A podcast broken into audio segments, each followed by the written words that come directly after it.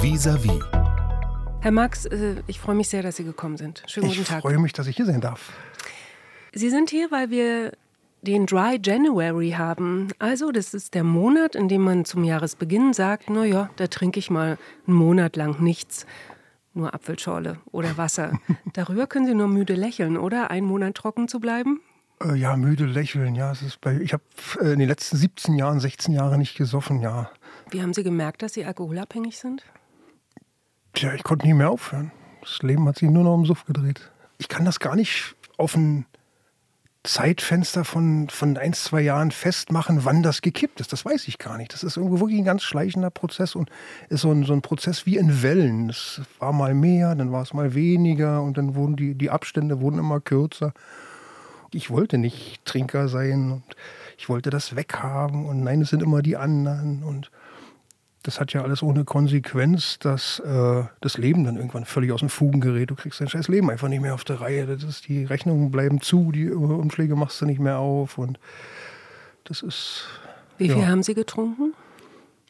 Boah, das war zum Schluss eine Kiste am Tag, war das schon. Eine Kiste Bier. Ja, ja. Also mein trauriger Rekord, also das ist auch dieser Wahnsinn, dass mir da nichts passiert ist, zum Glück. Ein trauriger Rekord waren weit über 20 Bier in der Kneipe und dann rein ins Auto und nach Hause so als Autonah muss ich sagen, wenn ich mein Auto und meinen Motor so behandelt hätte, wie ich meinen Körper, der hätte schon längst den Kolben zur Seite rausgestreckt und gesagt, ey komm, Alter, laufe, ich will nicht mehr. Eine Kiste Bier am Tag, das ist ja auch... Plus, minus, ja. Physisch viel. Also das sind in der Woche sieben Kisten. Mhm. Vielleicht waren es auch bloß fünf, bloß fünf in der Woche. Also ich habe schon, das ist, wenn wir jetzt drüber reden, dann fallen mir auch so die Anekdoten immer dazu ein. So dieses Schauspiel, was ich dann auch veranstaltet habe zum Beispiel, ich hatte einen Mieter bei mir im Haus, dass der es nicht mitkriegt. Also habe ich dann immer so die Bierflaschen in Brausekisten rein und die dann hochgetragen und das Leergut runtergetragen. Es war immer wie so ein Zusammenzucken, wenn es geklimpert hat. So in meinem Kopf wollte ich was verheimlichen. Das wusste jeder, dass ich Probleme hatte. Ich habe es nicht wahrgenommen, dass das von außen die ganze Zeit sichtbar war. Und wann war der ähm, Moment, wo Sie sich das selber eingestanden haben? Oder hat es irgendwann mal jemand zu Ihnen gesagt? Das hat, äh, das, das war ein, Prozess. Also ich habe äh, gemerkt, dass ich mein Leben einfach nicht mehr auf der Reihe gekriegt hat. Und auch meine Eltern, die waren auch völlig hilflos. Wenn ich jetzt zurückgucke, das war für meine Ellis mit Sicherheit ein richtig, richtig schwerer Weg. Und auch da, äh, deswegen, deswegen rede ich auch sehr, sehr gerne und ganz wichtig über das Thema. Es trinkt ja keiner oder es nimmt ja keiner Drogen, weil es schmeckt. Das ist ja wie ein Werkzeug. Es ist einfach nur ein Werkzeug, um zu versuchen, irgendwelche emotionalen Instabilitäten auszugleichen. Das ist wie eine, ein Versuch der Selbstmedikation. Es schmeckt Ihnen gar nicht, das Bier? Ja, das erste, zweite hat geschmeckt wahrscheinlich und danach war es einfach nur noch Mittel zum Zweck. Hm, wie alt waren Sie denn, als dieses Problem anfing? Also mein erster Besuch in der Klinik war 2006, da müsste ich 32 gewesen sein oder so. Das war für mich, fürs Ego, das war ein Schlag in die Fresse. Also ein junger Mann findet sich in der Klapse wieder, das war so mein Blick drauf und ja, wenn ich da so mit meinem mittlerweile befreundeten ehemaligen Therapeuten drüber rede, wie ich mich da so verhalten habe. Also, hm, ist, ich wollte es nicht haben und nur rebelliert und alle anderen sind doof. das ist das Übliche.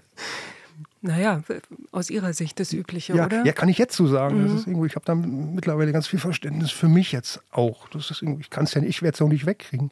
Mhm. Das gehört für mich dazu. Das ist auch so eine, so eine wichtige äh, Nuancierung auch in der Sprache das ist, wie Sie es anfangs sagten, Sie waren Alkoholiker. Nee, ich, ich bin es immer noch. Das kriege ich ein Leben lang nicht weg. Das ist eine Veränderung im Gehirn und das Suchtzentrum ist verändert und ja, muss ich damit leben und kann ich auch ganz gut.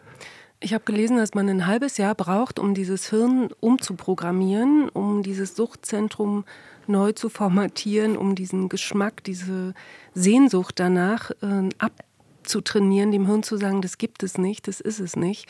Sie haben es einmal probiert, Sie mussten es nochmal probieren, Sie sind rückfällig geworden. Sind Sie also immer, immer in Gefahr, dass Sie wieder Alkoholiker werden? Äh, ich muss aufpassen. Ich muss natürlich achtsam sein. Und da geht's, ähm, da geht's nicht darum, nur das Bier wegzustellen. Es geht einfach nur, Dinge zu verändern, die mich überhaupt erst an der Flasche treiben. Also ich sage es, wenn ich in Kliniken unterwegs bin, versuche ich es den jungen Leuten, sehr viele junge Leute, immer zu sagen, schafft euch ein Leben, was ihr nüchtern ertragt. Das ist irgendwo das Leben, was ich vorher gelebt habe in meinem kleinen Dörfchen. Das war rückblickend gesagt äh, nüchtern kaum zu ertragen. Und weil ich habe mir da auch einen, einen, Knast geschaffen aus ganz viel Eigentum und ganz viel Machen, ganz viel Schaffen und ganz viel Fassade und was für ein toller Hecht ich war. Und das war natürlich anstrengend, diese ganze Fassade hochzuhalten und so zu tun, als wäre ich wer. Das Selbstverständnis für sich selbst erstmal zu haben, wer bin ich überhaupt? Ne? Ist, was ist mir wichtig? Was ist was, was, was stört mich, was will ich nicht. Also wir leben in einer wirklich verrückten Zeit, wo viele Leute das Gespür für sich selber gar nicht haben und viele Leute wissen, was sie nicht wollen. Und wenn du sie fragst, was möchtest du anstelle dessen? Hm, mhm. schweigen. Wenn ich rückblicke, waren immer die anderen schuld. Und es waren nur böse Buben um mich rum und das ist, ist, unangenehm, aber es ist ein Fakt in den Zeiten, wo ich gesoffen habe. Und es können mir bestimmt auch andere Leute mit demselben Weg äh, bestätigen. Ich habe gelogen, ich habe die Leute belogen und beschissen. Ich habe meinen Vater beklaut, Geld zu haben, um zu saufen und und gleichzeitig waren immer die anderen böse. Überall waren die Verschwörer, alle waren sie gegen mich. Und irgendwann habe ich aufgehört zu lügen.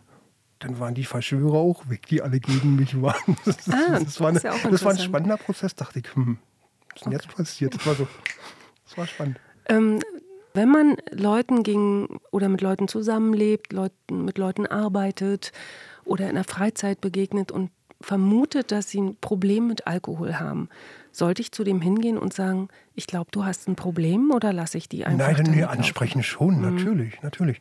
Aber aus eigener Erfahrung kann ich auch sagen, dieses Missionieren, du musst Druck machen, das geht nach hinten los. Das mhm. konnte ich damals auch nicht annehmen ist es für, äh, für, für Angehörige ist das ein unglaublich schwerer Prozess, weil die, die, die Kenntnis der Situation fehlt. Der, der, der Eindruck ist oft da, Mensch, hör doch auf. Ja, das ist irgendwann, dann bist du irgendwo wesensschwach, wenn du nicht aufhören kannst. Aber das ist ja weitaus komplexer. Und da fällt mir wirklich ein Gespräch ein. Meine Eltern waren da, der Therapeut war da, wir saßen da in der Ecke und der Therapeut sagte zu meinen Eltern, hätten sie ihn früher fallen lassen, er wäre viel früher auf die Füße gekommen. Und das ist so dieses Dilemma, wenn Leute, die man liebt, die einem wichtig sind, die fallen zu lassen. Man will ja was tun und man will unterstützen. Aber das ist, rückblickend auf meine Karriere geguckt, der falsche Weg. Das verlängert im Endeffekt das Elend. Wenn du irgendwo nicht in, in Not mhm. kommst, dein Leben regeln zu müssen. Und wenn immer von außen die Hilfe kam, bei mir war das auch so, mein Vater hat mir ganz viel geholfen und zwischendurch war das echt so scheiße, ich habe keine Wäsche mehr gemacht und es sah einfach nur aus wie Rumpel. Und wenn von außen immer wieder jemand hilft, dann muss ich ja nichts verändern. Mhm. Ähm, ich bin auf Sie aufmerksam geworden, weil sich vor meiner Tür immer Menschen zu einer Gesprächsgruppe treffen. Das sind Alkoholiker, Alkoholkranke, Alkoholiker, was sagt man ja, es kommt, also ich, ich nenne mich immer ein Trockenroller, finde ich viel cooler, weil Alkoholiker, das Wort ist mir so negativ Okay, besetzt. gut. Also es sind Leute, die die gleichen Erfahrungen wie Sie gemacht haben. Sehr schön. Und die, die hatten eine Buchvorstellung und da war das annonciert und da mhm. habe ich gedacht, das ist ja interessant. Und habe mich gefragt, die treffen sich einmal in der Woche, um über ihr Problem zu reden. Hilft es, so zu reden? Das ist fast existenziell, muss ich sagen. Also da kann ich auch rückblickend sagen, meine, also ich, kann, ich kann immer diese zwei Geschichten erzählen. Mhm. Meine erste Runde in der Klinik und danach wieder zurück ins Oderbruch, wo ich äh, damals gewohnt habe. Da ist auch das Angebot an Selbsthilfegruppen sehr überschaubar. Da gab es eine und da wurde dann unterm Strich über Hackepeter-Preise und Nachbarn gelästert und das hat ja nicht geholfen. Dann habe ich, diese, hab ich das auch nicht wahrgenommen, was auch rückblickend gesagt, äh, betrachtet dazu geführt hat, dass der Rückfall eigentlich vorprogrammiert war. Und danach, nach 2014, äh, äh, habe ich, wie gesagt, das Buch geschrieben und bin damit an der Öffentlichkeit. Ich habe natürlich auch Angst gehabt. Oh, was passiert mir da? Ich bin gerade angekommen in einer Stadt, wo ich vorher niemanden kannte und habe mich da so angefangen zu etablieren. Und dann dachte ich, jetzt machst du dir mit der Offenheit gleich wieder alles kaputt. Weil ja. ist aber nicht so gewesen. Also da gab es ganz viel Wertschätzung. Und ich bin auch äh, in einer Selbsthilfegruppe. Äh, einmal die Woche gehe ich hin und immer noch. Sie gehen immer, immer noch, ja. ja und äh, auch in Kliniken unterwegs, um damit Erfahrungen weiterzuhelfen, einfach nur zur Verfügung zu stehen. Da gibt es so ehemaligen Treffen, wo wir alten Hasen hinkommen, wo wir uns den Fragen der Neulinge stellen. Das ist aber nicht ganz uneigennützig. Also ich, das ist einfach nur, es ist so wichtig, den Spiegel immer vor Augen zu halten. Und da bin ich in Corona-Zeiten, bin ich richtig ins Taumeln gekommen. Mit den Buchlesungen bin ich auch in Kliniken unterwegs gewesen. Da gab es mal einen Kaminzimmerabend mit einem Freund, der leider verstorben ist, der die Musik gemacht hat. Mit Corona keine Selbsthilfegruppe, keine Besuche in Kliniken, keine Buchlesung. Und so ist mir mein Spiegel abhanden gekommen. Und ich bin wirklich immer mehr ins Taumeln gekommen. Und meine Erfahrung hat mir geholfen, dass ich es gesehen habe, dass es gefährlich wird. Und dann habe ich mich dann nochmal in eine andere Klinik begeben, bevor der Rückfall kam. Wenn ich Sie höre, ist es sowas wie eine Mission für Sie, jetzt zu sagen, lasst die Finger davon, redet darüber, begebt euch in therapeutische oh, Behandlung? Mission, nee, nee, Missionar Nicht? bin ich Sie auf wollen jeden jetzt Fall. das zweite nee, Buch nee. schreiben? Es ist, äh, mir ist es einfach wie so, also ich bin unglaublich dankbar für den Weg, den ich gehen konnte, mit ganz viel Fügungen und zufälligen Begegnungen, dass ich in einer richtigen Stadt gelandet bin, in der richtigen Wohnung, mit den richtigen Leuten Kontakt gefunden habe. Das muss ja nicht gelingen. Und äh, ich sehe es eher wie so ein Generationenvertrag, wie die Rente. Also damals haben mir alte Hasen geholfen mit ihren Erfahrungen und jetzt bin ich für die nächste Generation da. Aber ich bin und bleibe ein süchtiger Mensch. Also dieses, diese Maßlosigkeit. Das ist irgendwo, das ist wie so ein Rucksack der Maßlosigkeit, den ich immer mit mir rumtrage. Ich muss so aufpassen. Letzte Frage, gibt es Prävention für Maßlosigkeit? Genügsamkeit, kann man es lernen? Äh, ja, wahrscheinlich ist es so diese Demut, muss ich reflektieren, entsteht erst, wenn du selber weißt, wie scheiße schmeckt. Das ist, wenn ich mich so umgucke in dieser doch sehr reichen Welt, diese Demut fehlt, finde ich. Einfach mal so sagen, danke, das, was ich habe, ist gut und nicht noch mehr und noch schneller und ja. Okay, Dankeschön. RBB 24 Inforadio vom Rundfunk Berlin-Brandenburg.